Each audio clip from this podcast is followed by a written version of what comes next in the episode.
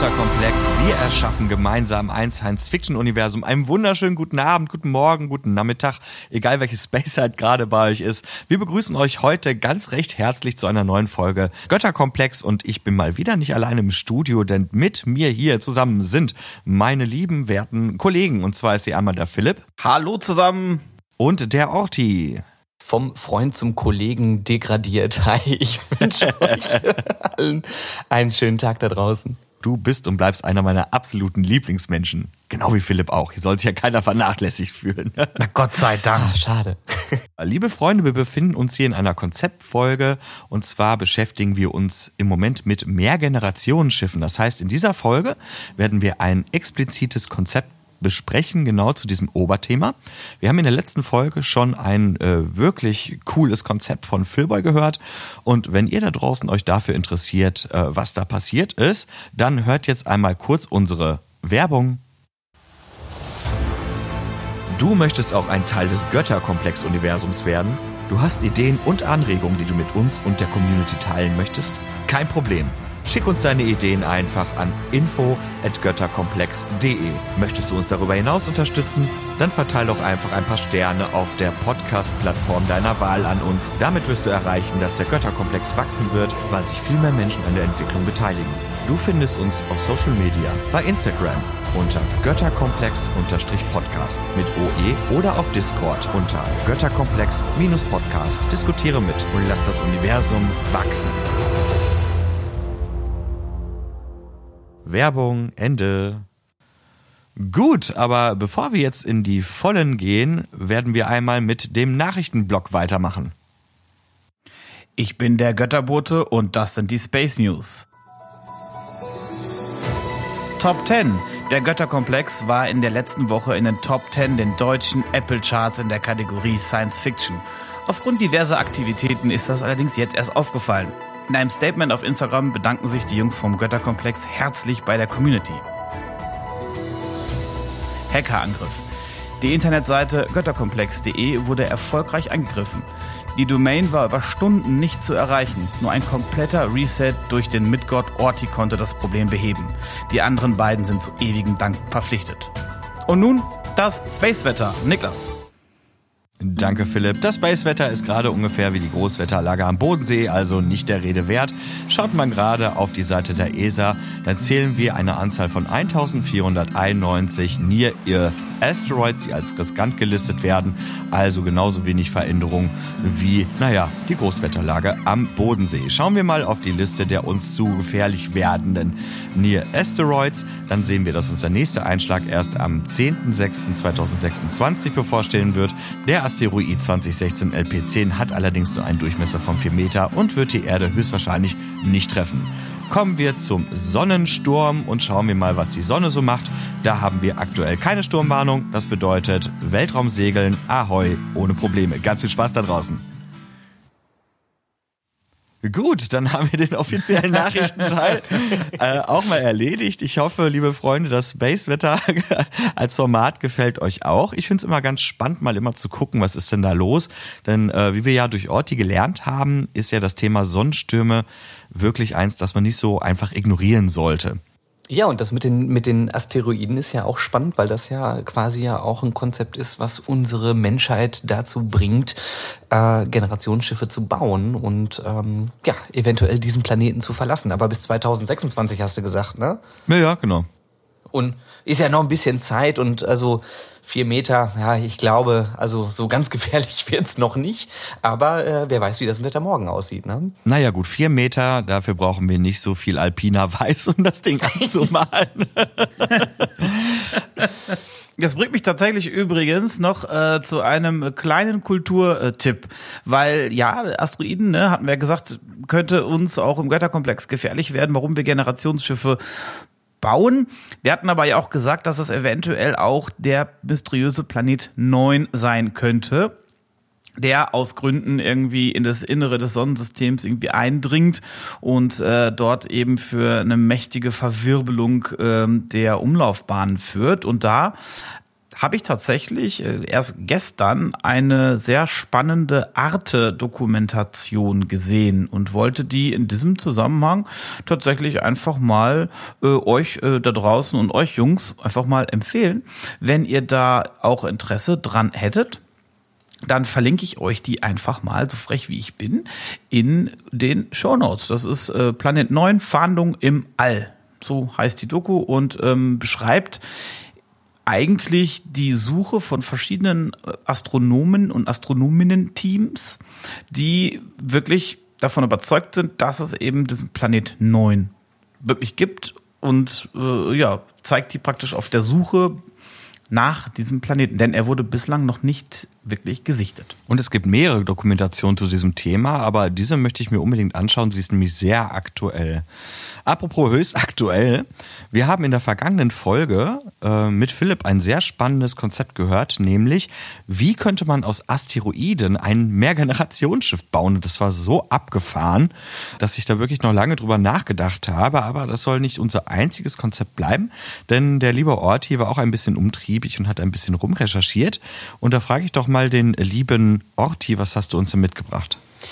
Genau, ich ähm, war untriebig, so wie du gesagt hast, und habe mich auch ähm, im Prinzip mit dem Thema Weltraumhabitate beschäftigt und halt natürlich mit der Frage, wie kann man ein Generationsschiff bauen, ähm, aus welchem Material besteht das, wie muss das aussehen, welche Konzepte gibt es denn da? Und äh, neben diesem Konzept, ein Schiff aus einem Asteroiden zu bauen, der, der, der dann in Rotation gesetzt wird, gibt es eben auch die Möglichkeit, ähm, sozusagen solche Konzepte halt eben auch aus äh, Materialien wie Metall oder äh, Kohlenstoff-Nanoröhren zu bauen. Das werde ich aber im Detail noch, äh, noch erklären. Aber ich fand halt super spannend, wieder den Blick in die Geschichte und zu sehen, wo kommen denn diese Ursprungskonzepte her? Und äh, irgendwie nähert man sich da so den, den 70er Jahren, wo es da vielleicht auch nochmal ganz viel Pioniergeist gab, um zu gucken, äh, wie schafft man das, wie kann man solche Megastrukturen bauen? Und ähm, ja, so ein ganz ursprüngliches Konzept für so ein Weltraumhabitat ist ähm, der sogenannte O'Neill-Zylinder. Und der geht zurück auf den ähm, Physiker Gerard K. O'Neill, ähm, Gerard Kitchen O'Neill heißt er. Und ähm, der hat an der Universität einfach ein Projekt gestartet und hat seine Studenten ähm, die Aufgabe gegeben, entwickelt mal Megastrukturen im Weltraum. Und äh, dann haben die überlegt, welche Bedingungen es da alle geben muss. Und äh, so ist sozusagen in Kooperation mit den Studenten das Ergebnis entstanden, dass ein Weltraumhabitat aussehen könnte wie ein riesengroßer Zylinder. Und äh, das hat der ähm, Gerard K. O'Neill 1974 zum ersten Mal in so einem Physics Today Paper veröffentlicht und später auch in einem Buch nochmal manifestiert. Mhm. Und das hat er mit Studierenden zusammen gemacht? Genau, also er hat das so ein bisschen, also ich habe jetzt da, ich bin jetzt nicht ganz tief da reingegangen, welche Konzepte da im Einzelnen sozusagen von den Studenten ähm, hervorkamen, aber ähm, das ist sozusagen so ein Gemeinschaftsprojekt gewesen, was am Ende sozusagen in dieser allerersten Idee eines gigantischen Zylinders gemündet ist, sozusagen. Und ja, jetzt ist die Frage, wie sieht so ein Weltraumhabitat aus? Wie sieht so ein O'Neill-Zylinder aus? Ähm, und Philipp hat uns ja in der letzten Folge schon mal erklärt, dass quasi ganz wichtig ist, dass man im Prinzip versucht, im Weltraum künstliche Schwerkraft zu generieren. Und äh, das ist eben in dieser Zylinderidee auch genau das Gleiche. Und am besten lässt sich das echt beschreiben. Wir haben ja auch in der letzten Folge so ein bisschen drüber gesprochen, dass das wie so eine zigarrenförmiger Zylinder. Na, so sieht es halt aus. Und der ist im Durchmesser acht Kilometer, umfasst der, und kann auf 32 Kilometer Länge skaliert werden. Das heißt, ja, es ist jetzt eine 32 Kilometer große Zigarre. Aber witzig, Orti, da sind wir ja genau an dem gleichen Punkt wie letztes Mal. Weißt du noch, als wir darüber nachgedacht haben, wie so etwas denn aussehen muss, wenn ja. man über Gravitation, also über Rotation versucht, Gravitation zu erzeugen. Ja. Da sind wir auch irgendwann genau an diesem Punkt gelandet. Du brauchst ja eine Achse, um die sich das ganze Ding dreht. Und dann muss das Ding aussehen wie eine Röhre. Richtig, genau. Also das muss es nicht zwingend, also da komme ich später noch zu. Also auch Kugeln sind sogar denkbar, aber ähm, jetzt diese Ursprungsidee, die geht ja halt eben wirklich äh, davon aus, dass man so eine große Zigarre hat, eben acht Kilometer äh, Durchmesser und 32 Kilometer lang, die sich dann natürlich dreht. Und dann ist es genau wie in der letzten Folge auch beschrieben, dass durch diese Drehung die Rotationskraft ähm, so berechnet wird, dass im Prinzip eine erdähnliche Gravitation dann herrscht. Das heißt, die Menschen laufen dann am inneren dieser, diese Zigarren, dieser Zigarrenwand sozusagen, dieses Zylinders entlang und werden nach außen gedrückt. Ne? Das ist so eins der wesentlichen Prinzipien. Und Jetzt muss man sich vorstellen, zu der Zeit, ähm, so in den 70er Jahren, da hatte man jetzt noch keine Vorstellung von moderner LED-Technik oder solchen Sachen. Und deswegen ist dieser Zylinder so aufgebaut, dass man, dass diese Zigarre, die ist sozusagen, die besteht im Prinzip aus sechs flächengleichen Streifen. Mhm. Ähm, die laufen über die ganze Länge dieses Zylinders und drei davon sind transparente Fenster. Aha. Das hat man gemacht, weil man dann berechnet hat, dass sozusagen ja diese Zigarre lichtdurchlässig sein muss, ähm, weil es gab keine Solartechnik zu der Zeit und auch keine Ideen, wie man das jetzt umsetzen kann. Das heißt, man hat dann versucht, über Spiegeltechniken die, ähm, die Sonne, das, das Sonnenlicht sozusagen, dann immer an die anderen Streifen ähm, hineinzulenken, dass dieser, das, das Innere dieser Zigarre im Prinzip lichtdurchflutet ist. Also tatsächlich wirklich dann mit Sonnenlicht, ne? Mit Sonnenlicht, genau. Ah, ja. Das war auch sogar so, dass diese, also in dieser, in diesen Ursprungsentwürfen, äh, diese Zigarre sich dann auch immer ähm, entlang der Sonne ausrichten muss, damit halt eben auch Licht vorhanden ist.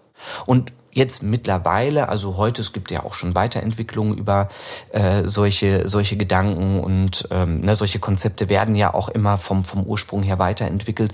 Und heute könnte man sagen, dass man zum Beispiel diese Problematik ähm, gar nicht mehr sieht und man bräuchte diese transparenten, gigantischen ähm, Flächen gar nicht, sondern man könnte das eben äh, so lösen, dass das Licht im Inneren ne, dieser Zigarre ähm, quasi äh, synthetisch hergestellt wird über große LED-Leinwände ähm, oder wir hatten ja mal in der letzten Folge zum Beispiel darüber gesprochen, dass da vielleicht äh, über Fusionskraft ähm, Licht erzeugt wird. Oder man könnte ja auch Spiegel nehmen und einfach das Sonnenlicht äh, zickzackmäßig äh, hineinleiten. Das würde ja auch funktionieren.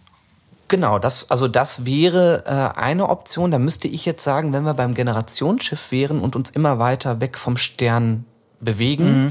Habe ich auch gerade angedacht, ja. Würde dieses äh, Unterfangen ungleich schwieriger. Da wäre es wahrscheinlich einfacher, sag ich mal, in der Mitte der Zigarre, ich nenne das jetzt einfach Zigarre, ähm, einfach ein, vom Durchmesser her einen kleineren, äh, noch eine kleinere Zigarre reinzubauen und die ist einfach eine Lichtwand. Ne? Ähm, und somit hättest du auch die Illusion, wenn du jetzt im Inneren dieser äh, Zigarre bist und du guckst nach oben, dass du halt eben auch den Menschen, die da drin wohnen, sozusagen eine Art Horizont anbietest. Ne? Ähm, das ist ja auch von der Psychologie her äh, sehr, sehr interessant, weil tatsächlich, wenn ich mir jetzt vorstelle, und so sind auch die entsprechenden Illustrationen, die es äh, dazu gibt, wenn ich einen 8 Kilometer Durchmesser habe, dann kann ich tatsächlich auf dem Boden stehen und kann aber, äh, wenn ich auf die Decke gucke, ähm, tatsächlich auch meine Gegenüber sehen, die dann quasi kopfüber ähm, äh, an dieser, also ich werde nicht sehen, wie sie an der Wand hinan, äh, langlaufen, aber ich könnte sozusagen die Häuser erkennen, ich könnte äh, äh, große Grünflächen, Wälder erkennen. Und das ist ja vielleicht auch ähm, ja etwas von der Psychologie her, genau, wo, also ich gehe mal davon aus, wenn ich es nicht anders kenne, dann nehme ich das hin, aber ich kann mir vorstellen, dass das ähm, schon ein auch extremes Unbehagen auslöst. Immer, also so fast das Gefühl, die Decke fällt mir auf den Kopf. Ja, die Frage ist natürlich, wie, wie viele Generationen braucht es, bis man sich da halt echt dran gewöhnt hat? Ne? Oder geht das überhaupt, dass man sich daran gewöhnt? Ich würde jetzt mal an der Stelle ähm, sagen, dass eben tatsächlich dieses Ursprungsdesign, so wie ich es jetzt gerade vorgestellt habe, auch eh ähm, überholt worden ist, einfach dadurch, dass es diese, diese Fenster nicht mehr gibt und man äh, auch eher davon ausgeht, einen künstlichen Horizont zu schaffen. Also das ist halt zu dem, also in den, in den 70er Jahren so nicht denkbar gewesen und äh, eben die Weiterentwicklung verzichten halt auch darauf, so dass man ähm, eher solche ringförmigen Habitate eben ähm, mittlerweile anders konzipieren würde, als der O'Neill sich das gedacht hat. Ja. Aber ganz unabhängig davon, äh, Ich habe von dem Namen schon mal was gehört und Jeff Bezos, ich habe es gerade nochmal nachgeschlagen, der hat ähm, 2019 äh, dieses, dieses O'Neill-Prinzip mal vorgestellt, ähm, als er Blue Moon, seine Mondlandefähre, vorgestellt hat. Mhm. Ne? Da hat er äh, ganz dick aufgetragen und erklärt, ne, wie, wie sowas grundsätzlich funktionieren kann. Und anscheinend wird der O'Neill mit seinem Zylinder immer wieder zur Rate gezogen, wenn es so grundsätzlich um das Thema Habitat im Weltraum geht. Total abgefahren. Das, das ist tatsächlich so. Also diese, diese Grundidee dieser ähm, ringförmigen, ich sage jetzt mal eines ringförmigen, kreisförmigen äh, Weltraumhabitats, das ist wirklich, da merkt man immer, da wird halt immer O'Neill zitiert und so mache ich es halt hier eben auch, äh, dass das sozusagen diese Urideen sind, wie man sowas äh, umsetzen kann. Und äh, das ist halt auch richtig. Also ne, da wird man immer wieder sagen, ursprüngliche Idee ist eben der O'Neill-Zylinder mittlerweile weitergedacht und da gibt es auch äh, viele Konzepte, die in diese Richtung gehen. Da komme ich aber mhm. gleich noch zu. Ja, cool. Ich wollte jetzt noch einmal so ein bisschen so ins Detail gehen, wenn man sich jetzt so ein, also wenn man jetzt heute einen O'Neill-Zylinder bauen würde und ähm, man würde jetzt auch auf diese diese Gläser verzichten, dann könnte man sagen, wir können ja jetzt die komplette Innenseite der Zigarre nutzen. Ne? Ja. Und äh, da habe ich so ein paar Zahlen gefunden, dass wenn man sozusagen äh, diese ganze Fläche nutzen würde, dann wären das 800 Quadratkilometer. Das ist etwa ein Drittel der Größe von Luxemburg. Mhm. Och, okay. Da, da ist ja schon ein bisschen Platz da, ne? So. Ja, das habe ich auch gerade gedacht. Das äh, ja, hat, hätte man so irgendwie gar nicht auf dem, auf dem Zettel. Ja, das ist schon echt gewaltig. Genau, das ist gewaltig. Auf der anderen Seite ähm, ist es ja auch hier, wenn ich mir ein Drittel der Fläche von Luxemburg vorstelle, da müssen wir jetzt ja auch wieder über diese ähm, abgefahrenen Dinge sprechen, wie ähm, die Atmosphäre, die dort drin herrscht und halt eben auch das Synthetisieren von, äh, von Sauerstoff, das ja. Instandhalten von Sauerstoff oder das Halten von Sauerstoff, den Austausch davon.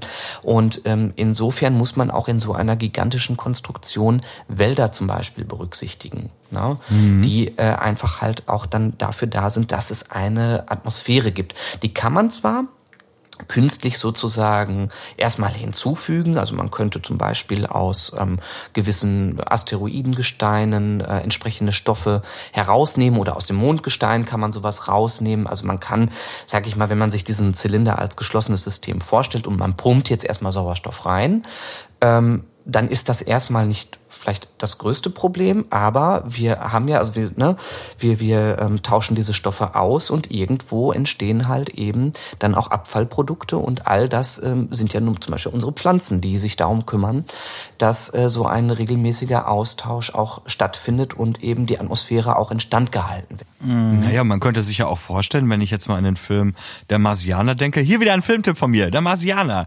Äh, schaut ihn euch an, nach einer Buchvorlage, ein toller Film. Dann könnte man ja auch überlegen, äh, jetzt komme ich mal kurz ins Spinnen, dass man, wenn man so etwas äh, nutzt, äh, vielleicht dann auch die Fäkalien vom Menschen benutzt, um den Boden zu düngen. Absolut, das, ne? äh, das ist auch sogar angedacht. Also hier ähm, wird tatsächlich... Ähm Ach, Kacke, wie cool. Ach du Scheiße. Beschissenes Thema. Ja, mach weiter. Oh Mann. Aber tatsächlich, also da hast du wirklich einen Punkt. Ähm, also ich kann das, ich möchte das nicht immer im extremen Detail vorstellen, aber das sind eben Konzepte, wo genau darauf halt eben auch Rücksicht genommen wird, dass man sagt, ja, die Fäkalien können wieder durch entsprechende ähm, Filter und durch äh, entsprechende Wiederaufbereitungsanlagen in Mineralien umgewandelt werden, in Dünger ne, und so weiter und so fort. Also ähm, da gibt es natürlich wirklich äh, wissenschaftliche Auseinandersetzungen, die sehr, sehr, sehr komplex sind, aber äh, trotzdem möchte ich sozusagen so, damit man so eine Vorstellung bekommt, halt darauf hinweisen, dass das halt eben nicht eine Struktur ist, dieses Innere dieser Zigarre, wo man sich jetzt vorstellt, da ist ein Haus neben dem anderen und das ist wie eine Stadt, sondern eben dieses, dieses Habitat kann man sich schon auch vorstellen, wo große Parks sind, wo Grünanlagen entstehen, ähm, ist auch von der Psychologie wird da berücksichtigt, dass der Mensch ähm, einfach auch Bewegung braucht, Bewegungsfreiheit braucht. Er muss sich dort wohlfühlen. Ne? Und das, äh, diese Konzepte sind eben jetzt nicht unbedingt äh, total enge, äh, geschlossene Systeme, die nur aus Metall und Röhren bestehen, wie das in der Science Fiction ganz gerne auch mal ähm, so, so, so dargestellt wird. Sondern, dargestellt wird, ja, ja. Genau, also das sind wirklich, wenn man das als vor allem auch als Generation Generationenschiff planen würde, äh, würde man eben auch solche Dinge mit berücksichtigen. Und der O'Neill-Zylinder, ich komme gleich noch mit ganz verrückten Zahlen um die Ecke, ist sogar noch ein recht kleines Habitat. Aha. Also was, Ah, um, okay. um sich das jetzt mal ein bisschen zu verbildlichen, ähm, falls der ein oder andere da jetzt ein bisschen Schwierigkeiten hat, sich das vorzustellen, könnte man jetzt zwar eigentlich nur den O'Neill-Zylinder mal googeln, ähm, aber wenn der ein oder andere von euch mal den wundervollen Film Interstellar gesehen hat, dann wird es am Ende des Films, gibt es auch so ein Habitat in der Nähe des Saturn und dort befindet sich auch diese O'Neill-Zigarre, die genau das abbildet, nämlich ein grünes Habitat, in dem Menschen leben. Aber das ist doch eigentlich jetzt mal so auf, auf den Opportunismus geschoben. Ne? Du musst ganz viele Menschen in unserem Szenario jetzt wegbringen von der Erde.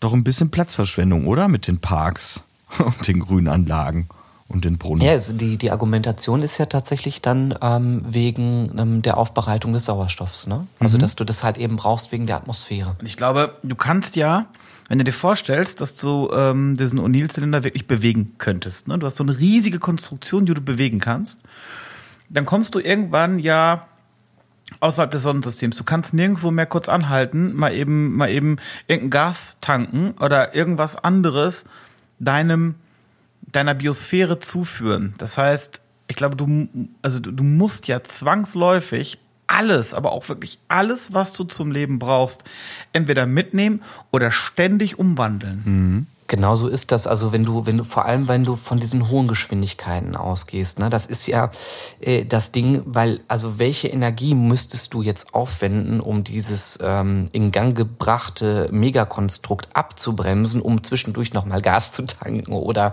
Sauerstoff aufzubereiten? Äh, das macht das ja noch ungleich schwieriger. Ich muss auch gleich dazu sagen, dass all diese Konzepte, die haben eigentlich nicht wirklich viel mit Generationsschiffen zu tun. Also der, der Sinn dieser, dieser Habitate ist eigentlich eine Raumstation zu sein. Ah. Genau wie Philipp das beim letzten Mal halt auch gesagt hat. Ja. Ähm, es geht hier nicht um die Idee, ähm, einen großen O'Neill-Zylinder oder eine Ringstruktur ähm, in ein fremdes Sonnensystem zu befördern. Das ist einfach eigentlich ein Konzept, wo die meisten Leute, die, die davon ausgehen, die sagen, die Begründung für solche Habitate ergibt sich eben durch natürlich die Bedrohung aus dem All, wie Asteroideneinschläge etc., so wie wir das auch schon mal erarbeitet haben. Aber auch zum Beispiel wird viel gesagt, einmal ein also Überbevölkerung als großes Thema, wo vor allem auch so in den 70er Jahren auch ganz viel Veröffentlichungen über ne, dann die Population der Menschheit und und und welcher Überkonsum entsteht und Ja. äh, wo sie denn dann irgendwann hin sollen.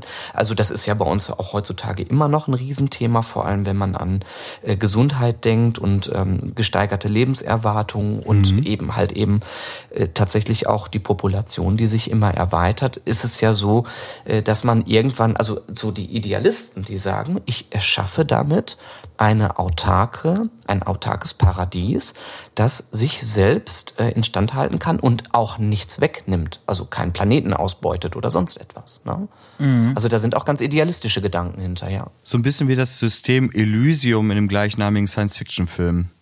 Ne, wo nur die ja. Reichsten der Reichen dort auf diesen Ringen leben, um die Erde herum und die Armen müssen quasi auf der Erde hausen und dort arbeiten.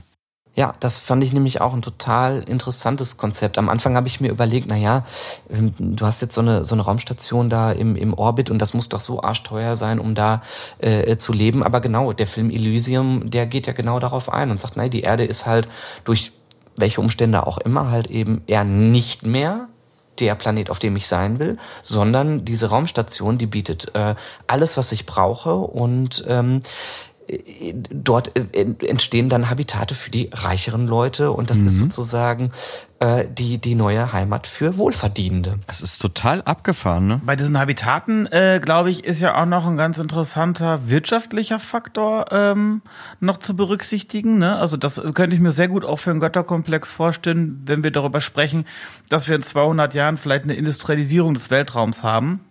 Dass diese Habitate nämlich ähm, die haben ja die Schwerkraft sozusagen durch diese Rotation an einem Rande, ähm, also an der Innenseite dieser Röhre. Und in der Mitte, soweit ich das irgendwie auf dem Zettel habe, hast du äh, sehr wenig Schwerkraft Ganz bis genau. gar keine Schwerkraft.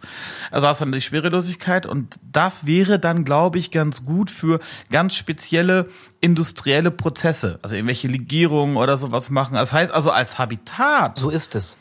Funktioniert das für mich in meinem Kopf schon sehr gut, denn also es funktioniert zum einen psychologisch schon mal irgendwie sehr gut, weil ich, wenn ich zwar auf dem Habitat bin, kann ich ja immer noch sagen, gut, jetzt besuche ich mal meine Familie, die auf der Erde geblieben ist. Das ist zwar vielleicht nicht ganz günstig, kann ich mir vielleicht nur einmal im Jahr leisten oder nur zweimal im Jahr oder so.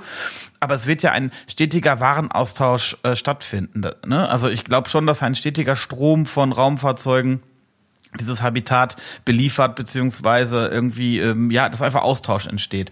Wenn ich jetzt das Ganze übertrage auf eine, auf ein Ge äh, Generationsschiff selber, fällt mir diese psychologische Komponente tatsächlich ja weg. Und ich glaube, in diesem Schwerelosigkeitsbereich, da müssen wirklich ja, Industrieanlagen stehen, die eben Waren für die Menschen wirklich generieren. ne? Genauso ist das im Übrigen auch gedacht. Also da kommen wir jetzt nochmal zur zur Grundkonstruktion von den Vor- und Nachteilen halt eben von so einer ähm, von so einem Habitat oder wenn wir uns vorstellen würden, wir würden jetzt so eine Zigarre eben äh, beschleunigen als Mehrgenerationenschiff, ähm, dann ist es genauso, wie du sagst. Also es gibt, was ich total abgefahren finde, war halt auch so eine Randnotiz, dass die ähm, wo du sagst, im Inneren ist eben sehr wenig äh, Schwerkraft beziehungsweise Schwerelosigkeit in der Mitte der Zigarre und äh, dort sollen halt auch Erholungszentren sind da geplant. Ne?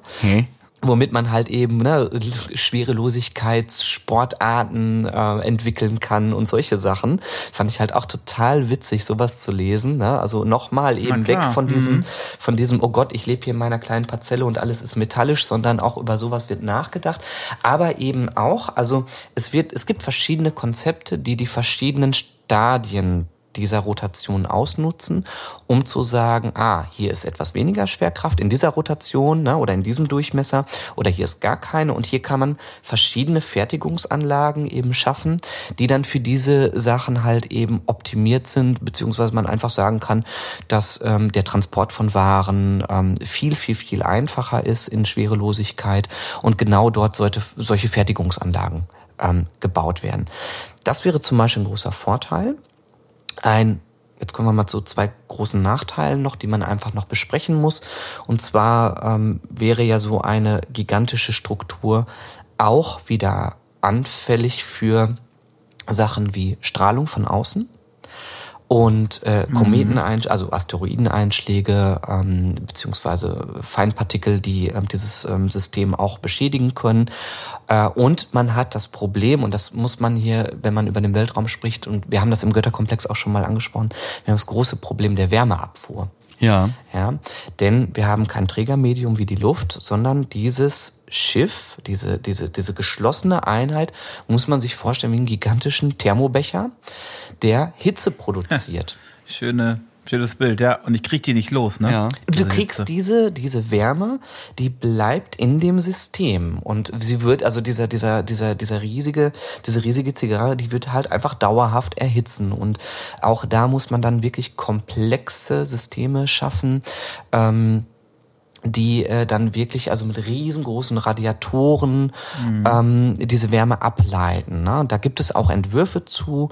Ähm, ich habe jetzt hier gelesen, ähm, dass zum Beispiel Luftleitbleche in kleinen Habitaten eingesetzt werden können. Ähm, man könnte ähm, Kühlmittel ähm, schaffen mit gekühltem Wasser, ne? dass die versuchen halt irgendwie diese Wärme abzuführen. Äh, super komplex kann ich das jetzt hier nicht vorstellen, weil es halt eben dann auch ähm, viel zu sehr ins Detail geht. Aber also man muss dauerhaft ein funktionierendes System haben, wie die Wärme abgeleitet wird.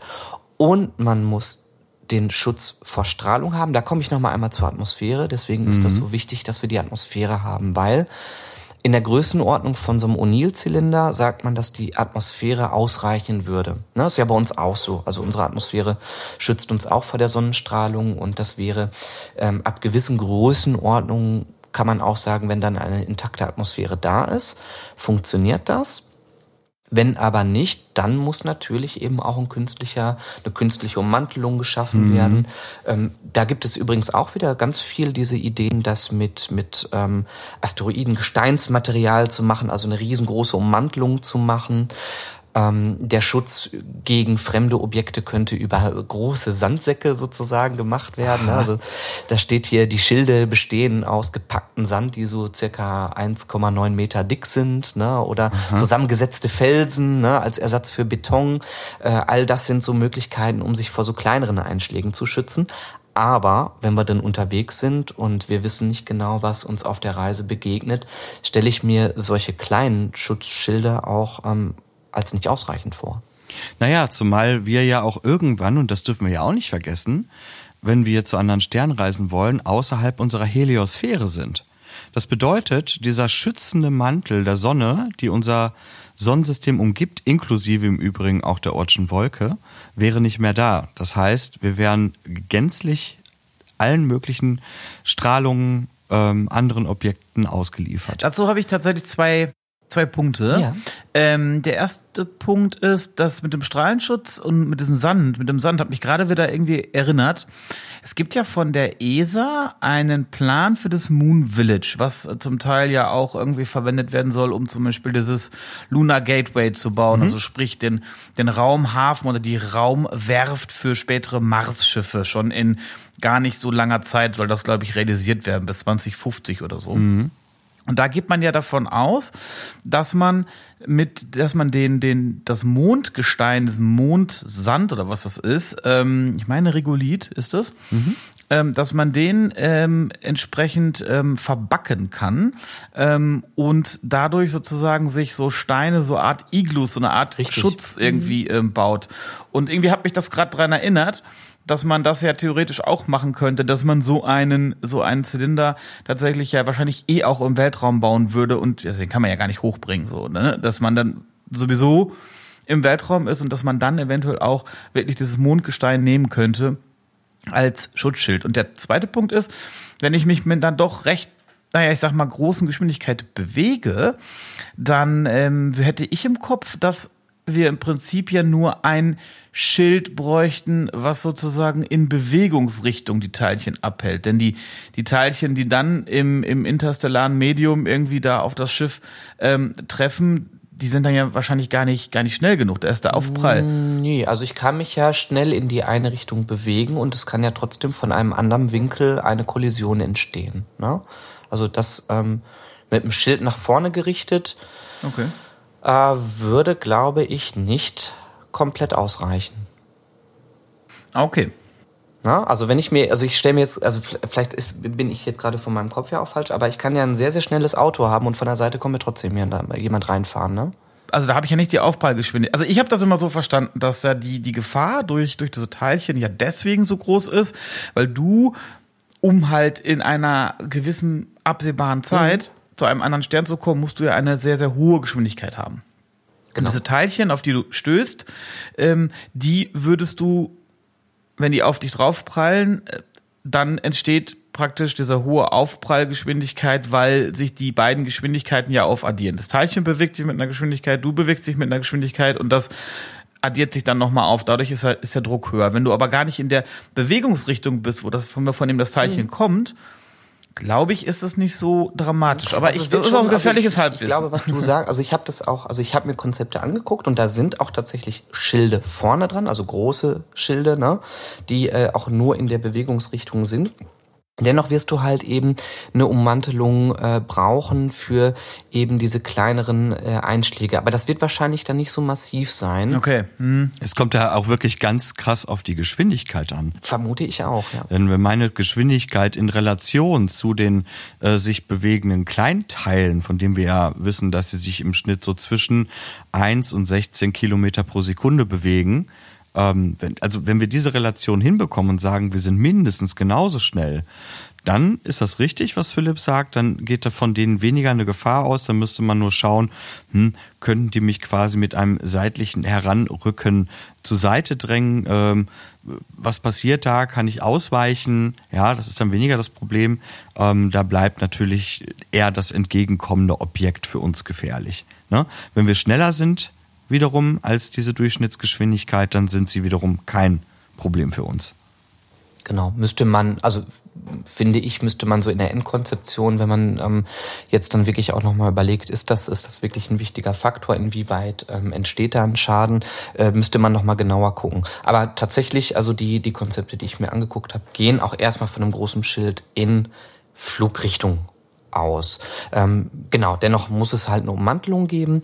Da mhm. gibt es mittlerweile, haben wir ja beim letzten Mal auch schon so drüber gesprochen, auch eher die Idee, also neben jetzt diesen Sachen wie ähm, Asteroidengestein zu nehmen oder das Mondgestein, genau das, was Philipp gerade gesagt hat. Also das sind die Konzepte, die man da auch überlegt.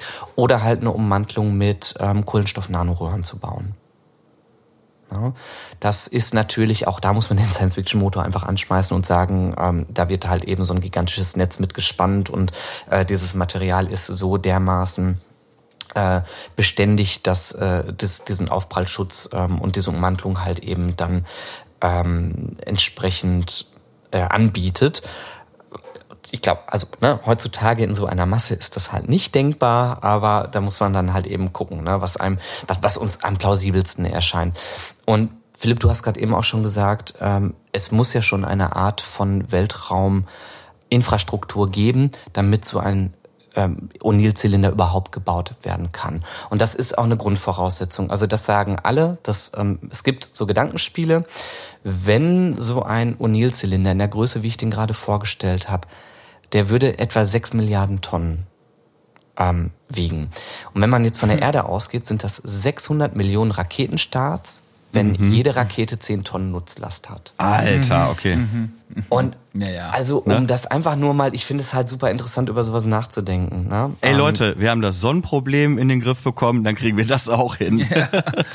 Ja. Und da bin ich auch tatsächlich raus. Und es passt aber zu unserer Geschichte, die wir uns schon überlegt haben, dass wir sagen, die, Gesch die Schiffe werden sowieso erst zu einem Zeitpunkt gebaut, in dem äh, schon eine Infrastruktur da ist und äh, der Mars vielleicht schon eben besiedelt ist und große Mondkolonien da sind. Es ist ja auch viel einfacher in der Schwerelosigkeit ähm, oder mit den leichten gravitativen Sachen von A nach B zu kommen und äh, Material zu schaffen. Und wenn wir auch über Robotertechnik und solche Sachen sprechen, dann ist das schon vorstellbar. Es bleibt natürlich trotzdem eine absolut krasse Megastruktur. Und mhm. in dem O'Neill-Zylinder sprechen wir gerade nur von na, quasi ein Drittel der Größe von Luxemburg und da kriege ich halt auch nur äh, ein paar tausend Menschen unter. Und, und äh, ich möchte einmal kurz auf die Zahl eingehen. Du hattest gerade gesagt 800 Quadratkilometer, ne?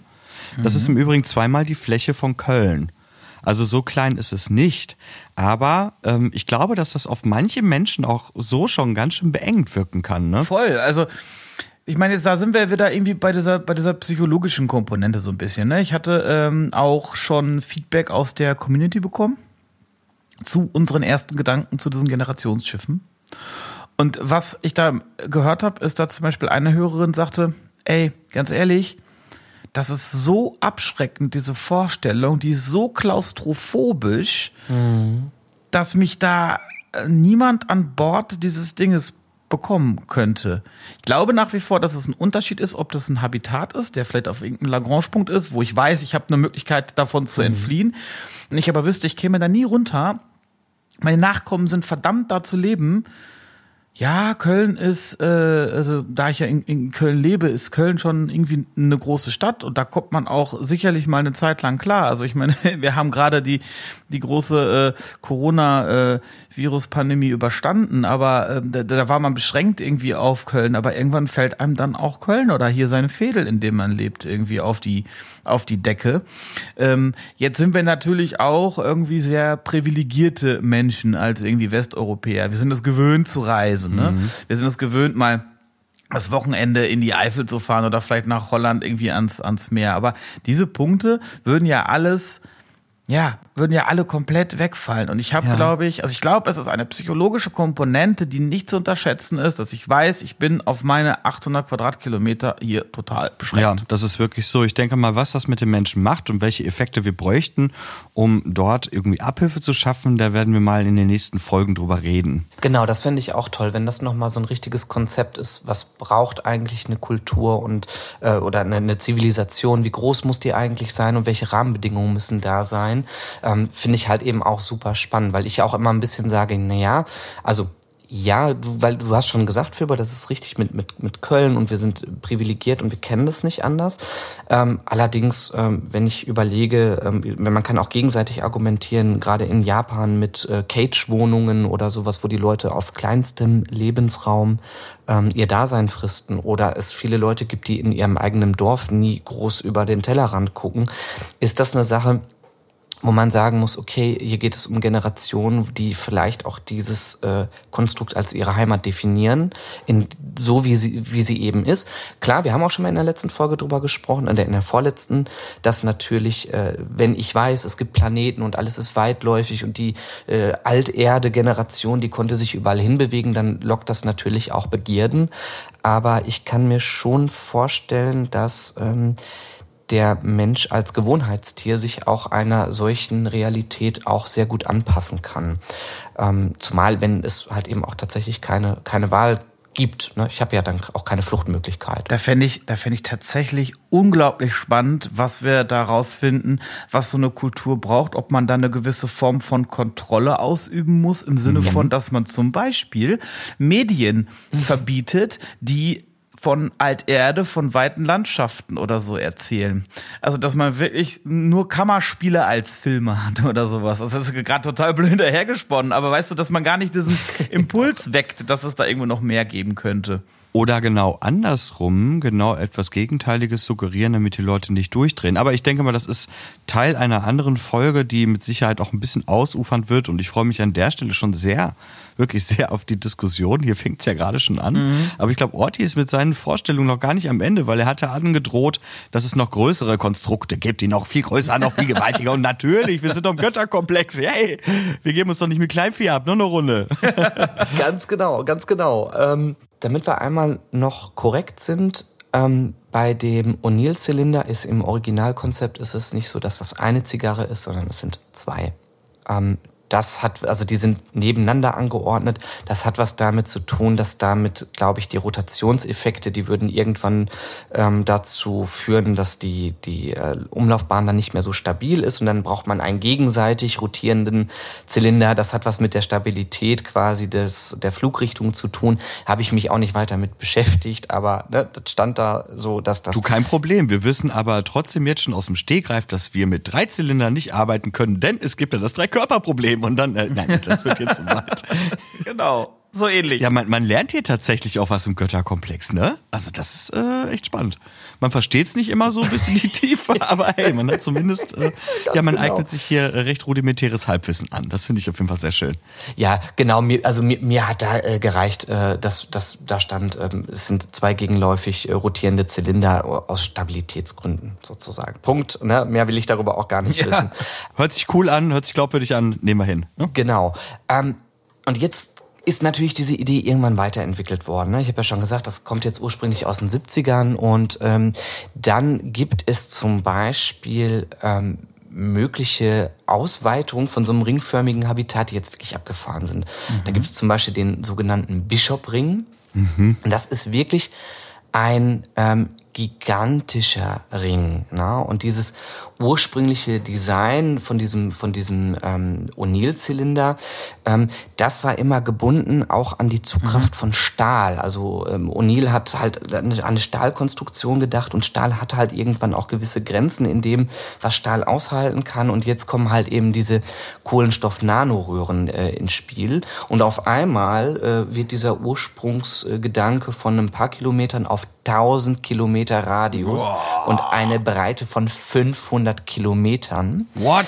erweitert und dadurch entsteht eine Fläche von 300 Millionen Quadratkilometern, ungefähr so groß wie Argentinien oder Indien. Krank. okay. Das ist aber auch sehr ambitioniert, ne? Also das hat ja schon so ein bisschen was von einer Dyson-Sphäre, meine Güte. Ja, abgefahren. was ich auch richtig abgefahren fand, ist, dass gesagt worden ist, dass diese Konstruktion, wenn wir jetzt nochmal bei diesen ähm, Paranoia-Gedanken sind und, und, und äh, Beklemmungsgefühlen, die Konstruktion soll nach oben hin offen sein und durch die Rotation wird die Atmosphäre auch ans Äußere gebracht und außen drumherum sind kilometerhohe Wände angebracht, dass die Atmosphäre da sozusagen nicht abhauen kann, aber die ist nach oben mhm. offen.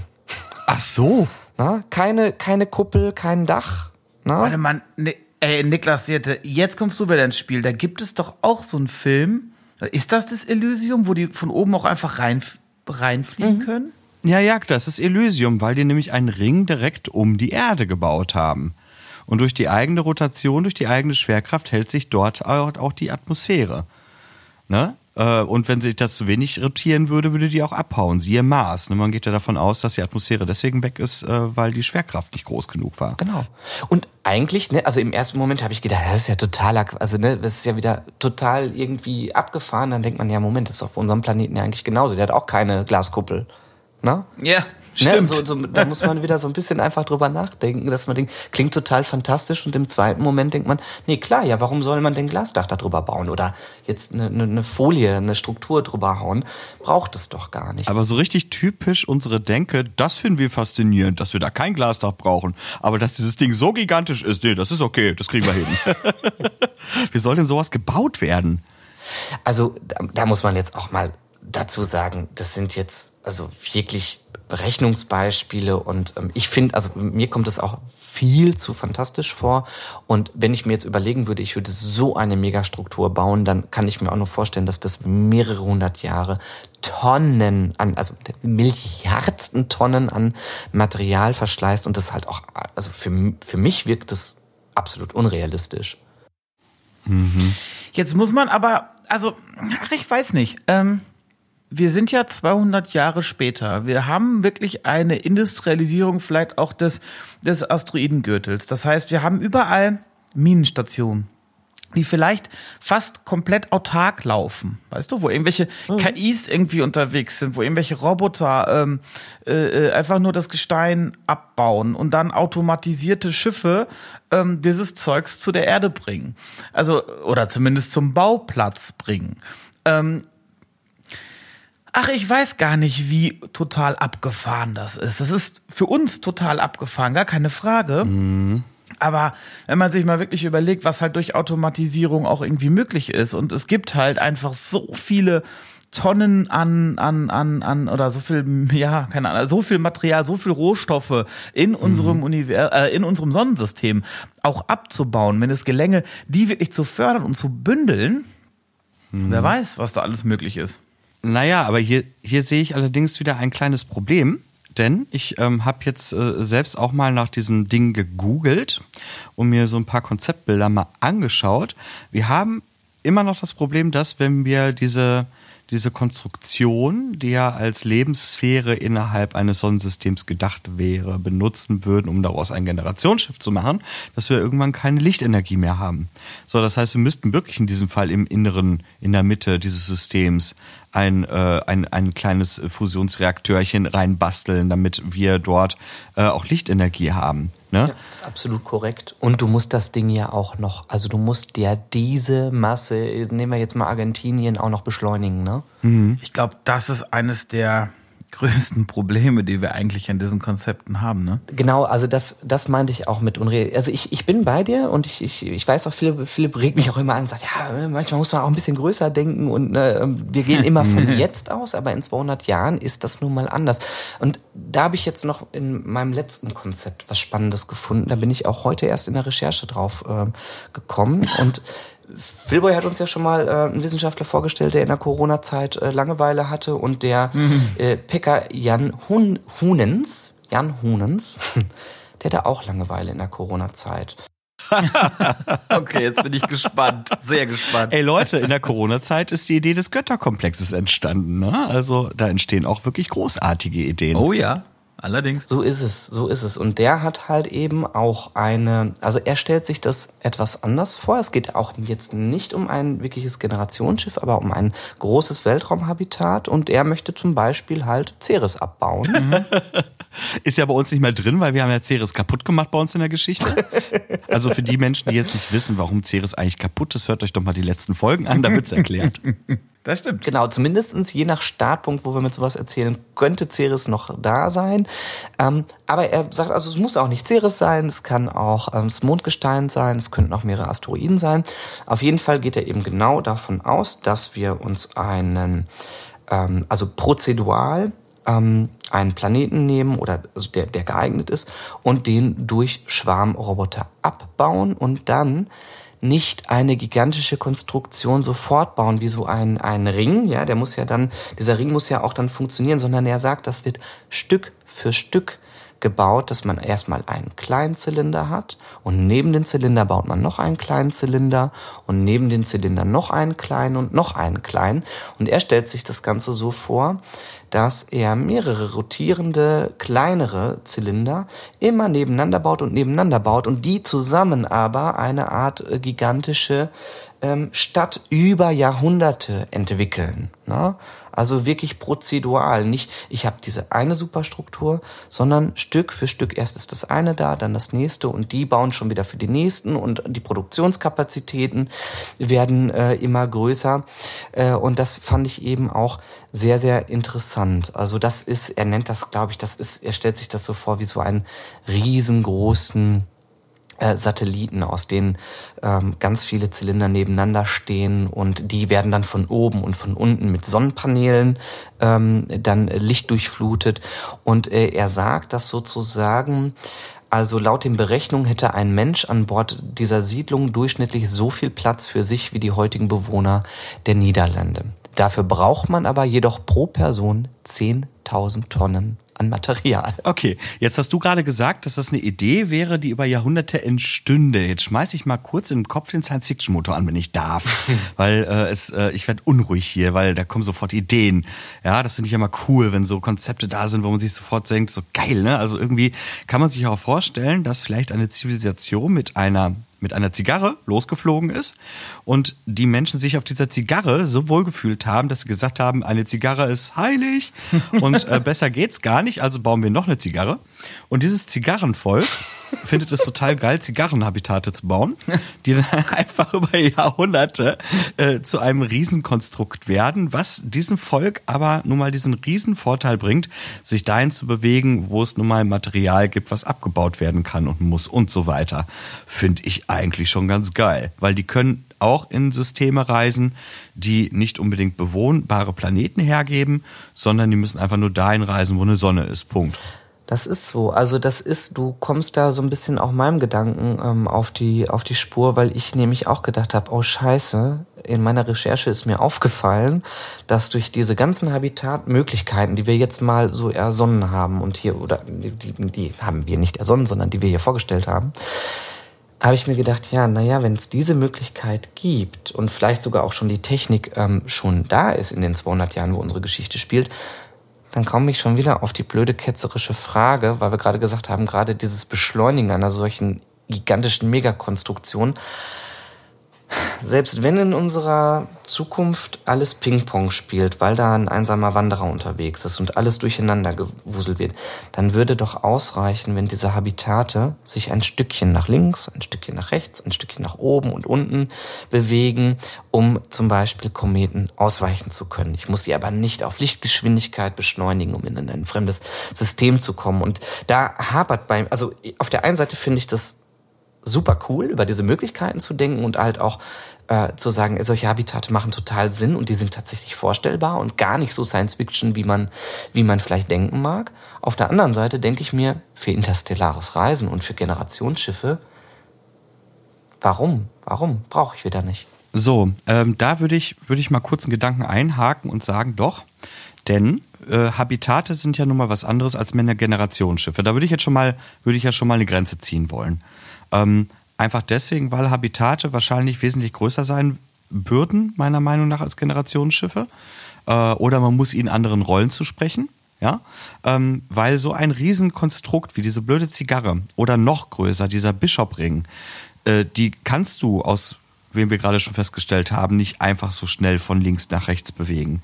Das heißt, die wären innerhalb unseres, unseres Sonnensystems von diesen katastrophalen Ereignissen, die wir festgesetzt haben, ebenso betroffen. Genau, aber wenn ich sie ein wenig bewegen kann und sie ein bisschen, also zum Beispiel bei Sonnensegel, was durchaus Konzepte sind, die da auch ähm, erzählt werden, wo man sagen kann, naja, man kann, man könnte das mit Sonnensegeln oder leicht, wie du gesagt hast, ne, mit solchen solchen Konstrukten, äh, äh je nachdem, welche welche, man könnte sie weiß anmalen und sie ein bisschen äh, mhm. ablenken. Also sie wären schon gerade mit einem Science-Fiction-Motor und gerade mit vielleicht Fusionstriebwerken, die eben nur eine kleine Lagekorrektur machen, aus meiner Sicht durchaus in der Lage, ähm, ja, mobil zu sein, aber nicht mobil in fremde Sonnensysteme, sondern halt mobil zum Ausweichen ähm, von entsprechenden ähm, Kometen oder Asteroiden. Das ist für mich ein Problem tatsächlich im Moment. Orti, du machst mich fertig. aber könnte das nicht zum Beispiel eine eine Fraktion werden? Könnte das nicht irgendwie die, keine Ahnung, wie nennen wir es denn, Post- oder Trans, äh, transplanetare Zivilisation sein? Postplanetare Zivilisation, die einfach diese riesig gigantischen Strukturen gebaut hat über Jahrzehnte, vielleicht sogar Jahrhunderte und die einfach in unserem Sonnensystem vagabundieren und genau das tun können. Aber das ist praktisch eben eine wirkliche Megastruktur, die fast ja schon ein, die hat ja, die, wahrscheinlich wird die ja sogar in sich schon fast Schwerkraft generieren oder so, wenn die so riesig groß ist, ne? Ja, muss sie ja. Um eine, um eine Atmosphäre einzufangen, dann hat sie auch eine eigene Schwerkraft. Das wird im Übrigen witzig, weil du nämlich so eine Konstruktion in der Nähe der Erde überhaupt nicht halten dürftest. Ne? Weil dann äh, macht, machst du das Gleiche mit, mit der Erde, wie der Mond mit uns macht. Ne, ich sag nur Gezeiten und sowas. Genau, man würde sowas in stabilen Umlaufbahnen eher positionieren. Ne? Also das so Lagrange-Punkte. Lagrange-Punkte würde man dafür ja. nehmen. Genau, das ähm, äh, ist auch in den entsprechenden Konzepten so angedacht, dass man diese wählen würde. Ähm, ich, also ich finde das halt super spannend. Ich find, fand ja, wir haben ja auch mal gesagt, dass es vielleicht interessant ist, dass sozusagen die Alterde ähm, ein, ein entsprechendes ja, so, so eine Infrastruktur halt noch hat und dass da Leute noch wirklich leben und man könnte das eben über solche Habitate auch erzählen.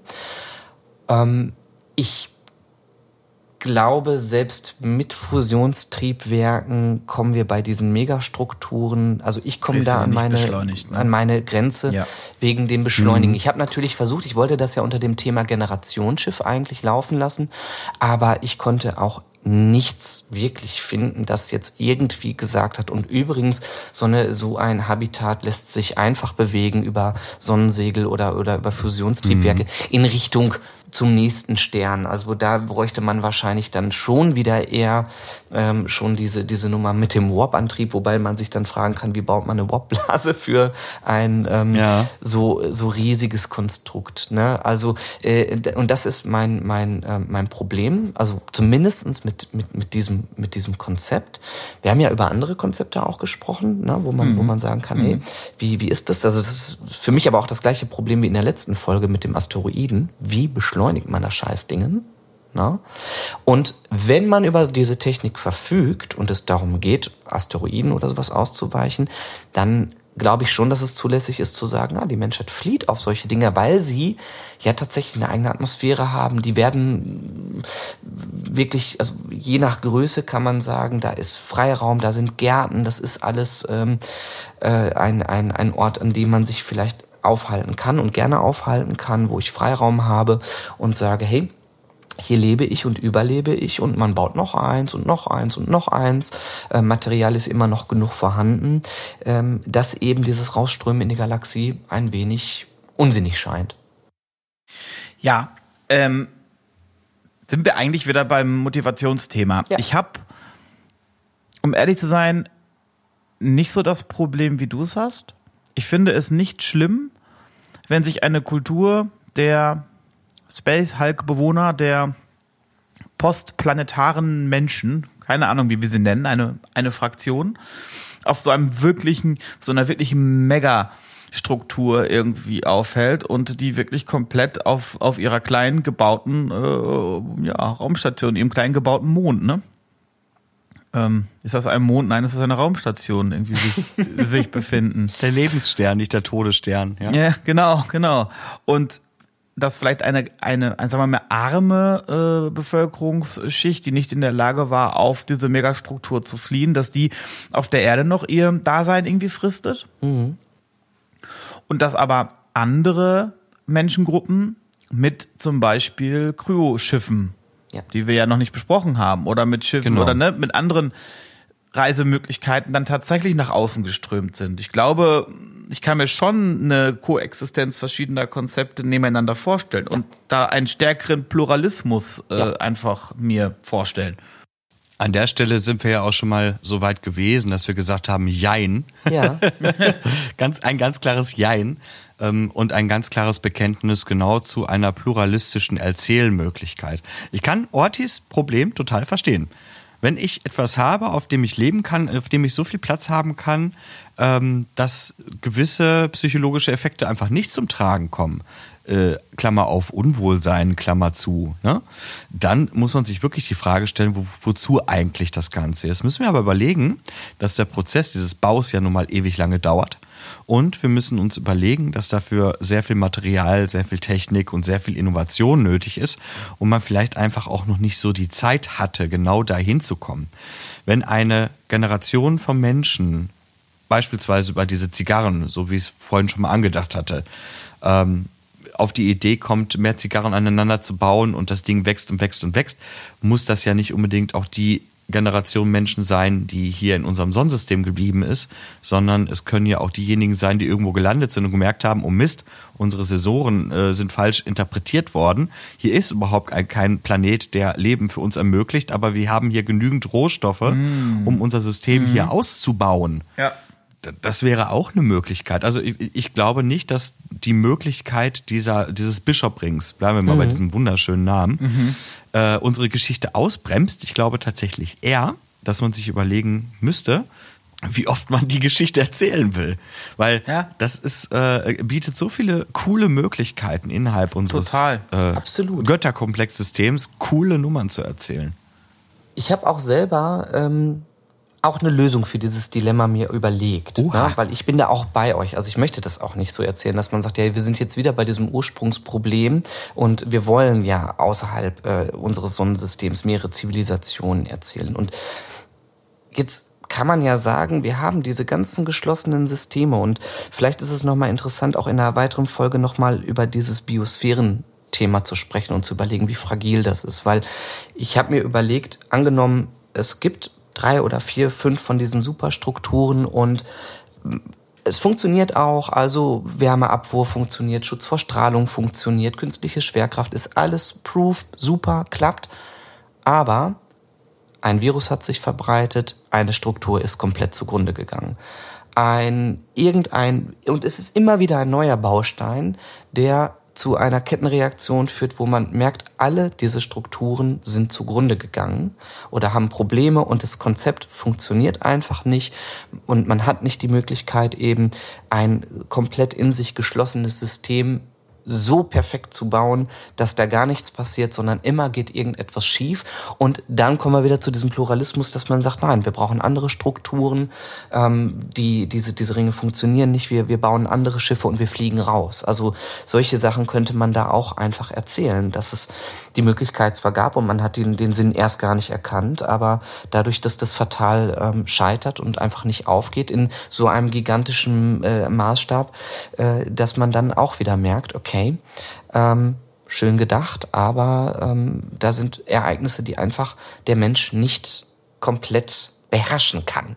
Ortis Fatalismus, unfassbar toll. Yeah. Du weißt, dass ich auf Katastrophen stehe, aber was ich cool finde, du hast diesen Gedanken ja schon mal gehabt. Ich glaube, das ist äh, zum Einstieg dieser Reihe gewesen, als du äh, auch klar gesagt hast, naja, ein solches komplexes System ist natürlich auch massiv anfällig für Störungen. Und dem irgendwie Herr zu werden, das ist natürlich eine Herausforderung. Bestimmt auch wieder eine tolle Basis für unzählig coole Geschichten, die man erzählen mhm. kann, gar keine Frage. Äh, nur ich finde ich find diesen, diesen Ausweg gerade ganz, ganz knorke. Gefällt mir. Genau, also das wird bestimmt nochmal spannend im, im, im Götterrat Allerdings. Dann, äh, mhm. darüber zu sprechen. Im Übrigen wäre es auch sehr, sehr spannend und interessant, vielleicht äh, eure Meinung, liebe Hörerinnen und Hörer zu hören, ähm, was ihr denn so darüber denkt. Wollen wir, sollen wir im Götterkomplex auf diese gigantischen Strukturen gehen? Sollen wir noch, ja, wir werden auf jeden Fall noch weitere Konzepte vorstellen. Aber was ist eure Meinung? Lasst, lasst es uns wissen. Lasst uns doch gemeinsam diskutieren. Und wenn ihr uns vielleicht sagen wollt, ob ihr euch vorstellen könntet, auf diesen Megastrukturen zu leben oder auf, in, auf so einer kleinen Zigarre oder ob ihr doch vielleicht sagt, oh nee, also da kriege ich wirklich Beklemmung. Das ist jetzt so überhaupt nicht meine Vorstellung. Dann bleibe ich lieber auf der Erde und hoffe, dass mich kein Asteroid trifft. Dann teilt uns das doch auch mit, denn wir haben die Möglichkeit, mit euch zu diskutieren, ne, Philipp? Genau, denn wir haben eine kleine Umfrage eingerichtet auf unserem Discord-Kanal. Nähere Infos oder beziehungsweise den Link dazu findet ihr auf jeden Fall in den Show Notes und da könnt ihr einfach abstimmen was ihr präferieren würdet. Da wird uns wirklich eure, eure Meinung mal interessieren. Super.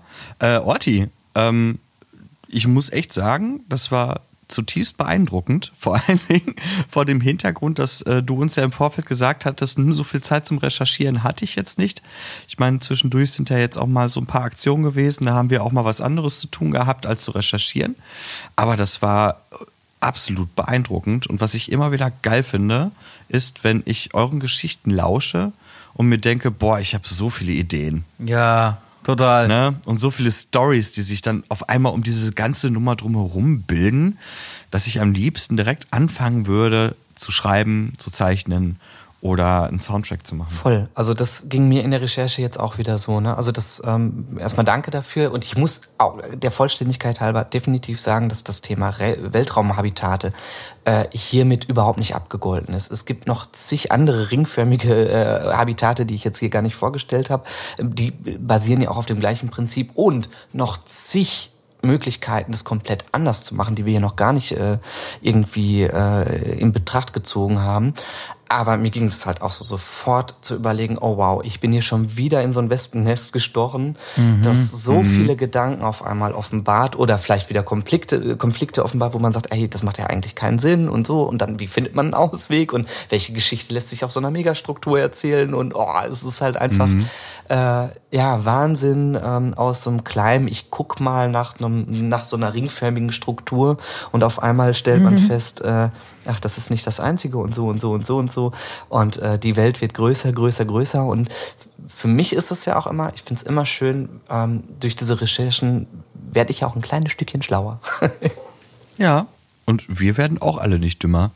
Danke dafür, mein Freund. Ihr Lieben, wir haben ein spannendes Konzept von Orti gehört und wir werden in der nächsten Woche weitermachen, denn dann werden wir uns mal so ein bisschen damit beschäftigen, was so ein Habitat denn mit den Menschen macht und wie sich das so verhält. In diesem Sinne wünsche ich euch allen einen schönen Tag, eine gute Nacht, egal welche Sternzeit gerade ist, und wir verabschieden uns mit einem liebgemeinten und äh, ehrlichen Energie. Ciao. Dankeschön. Schönen Abend.